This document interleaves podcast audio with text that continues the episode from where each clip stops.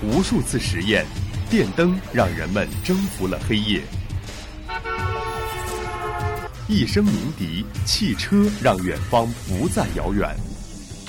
轻击鼠标，世界就在我们的眼前。魅力科技让生活更加有趣。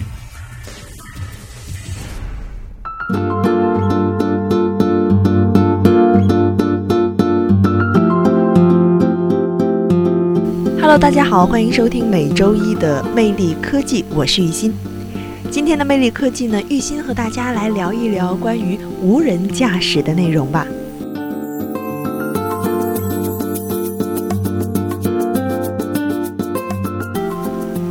近日，百度推出了阿波罗计划，自动驾驶进入了开放时代了吗？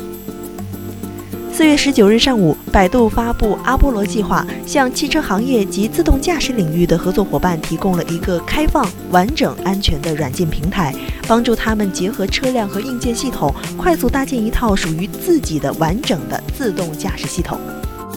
百度解释称啊，通过技术开放，能把技术成果快速得到应用，能促进技术的快速迭代。同时，百度把自己所拥有的最强、最成熟、最安全的自动驾驶技术开放给业界，有利于建立一个以合作为中心的生态体系，发挥百度在人工智能领域的技术优势，为合作伙伴赋能，共同促进自动驾驶技术的发展以及普及。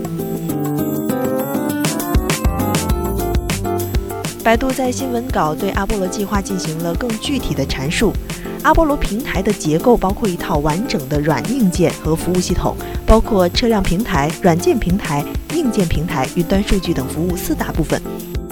我们将开放环境感知、路径规划、车辆控制、车载操作系统等功能的代码或能力，并且提供完整的开发测试工具。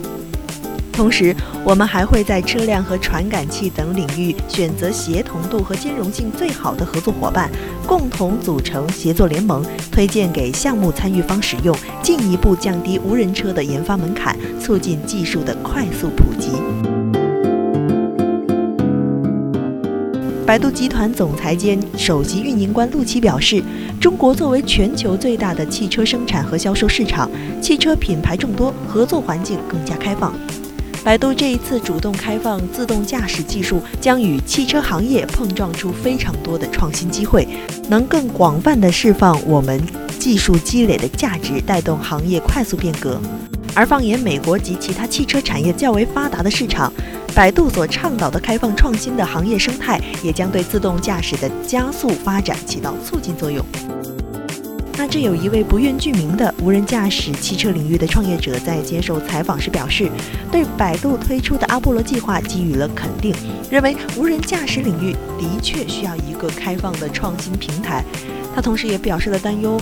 不可能只开放不收钱，不然很难持续。考虑到百度光是去年就无人驾驶就烧了好几个亿，所以好奇他们到底是怎么收钱的。开放是一件好事，是有利于百度获取数据来持续改善自动驾驶能力，但同时也需要百度有大量的人力来支持各家车企，否则这种开放落不了地。这是智车优行创始人 CEO 沈海银对百度此举同样双手赞成，但他认为，尽管看上去美好，但也要看百度的方案是否匹配各家车企的硬件平台。智车优行是电动无人驾驶汽车领域的创业企业，旗下的品牌起点汽车日前在上海车展开始前，刚刚展示了 iS 六销售预览版。或许百度的阿波罗计划能够让它从自动驾驶平台的开放中受益。沈海银说：“跟百度平台以前有过接触，但没有参与，未来可以看看。”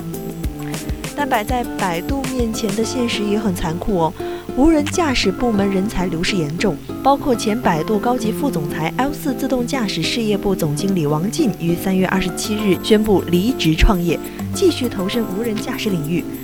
原百度深度学习实验室的无人车团队负责人，被誉为中国无人驾驶第一人的倪凯，于去年三月十六日宣布正式加入乐视，担任乐视超级汽车中国智能驾驶副总裁。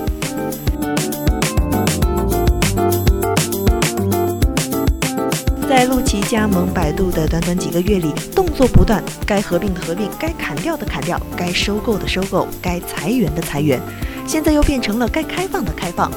不可谓雷厉风行。但在他的领导下，百度是否能够真正做到开放呢？依然考验着这位刚上任四个月的百度集团总裁。据悉啊，百度阿波罗计划的下一步具体计划是：二零一七年七月开放封闭场地的自动驾驶能力；二零一七年底输出在城市简单路况下的自动驾驶能力；二零二零年前逐步开放至高速公路和普通城市道路的全自动驾驶。百度的愿景是让每个人开车时也能仰望星空。啊，我想仰望星空就算了吧，少出点车祸才是正经事儿。看来无人驾驶技术又进到了一个新的发展平台了。对于这样的一些科技，我想会给我们生活带来更多的便捷，但在便捷的同时，更应该让我们关注的是我们的安全。科技始终是人创造出来的，在这个创造的过程当中呢，创造者们当然少不了这一方面的考虑。让我们一起拭目以待吧。节目就是这么多的内容了，感谢您的收听。如果您想了解更多的魅力资讯内容呢，您可以在荔枝 FM 上搜索相思湖广播电台进行收听。我是玉欣，下期节目我们再见，拜拜。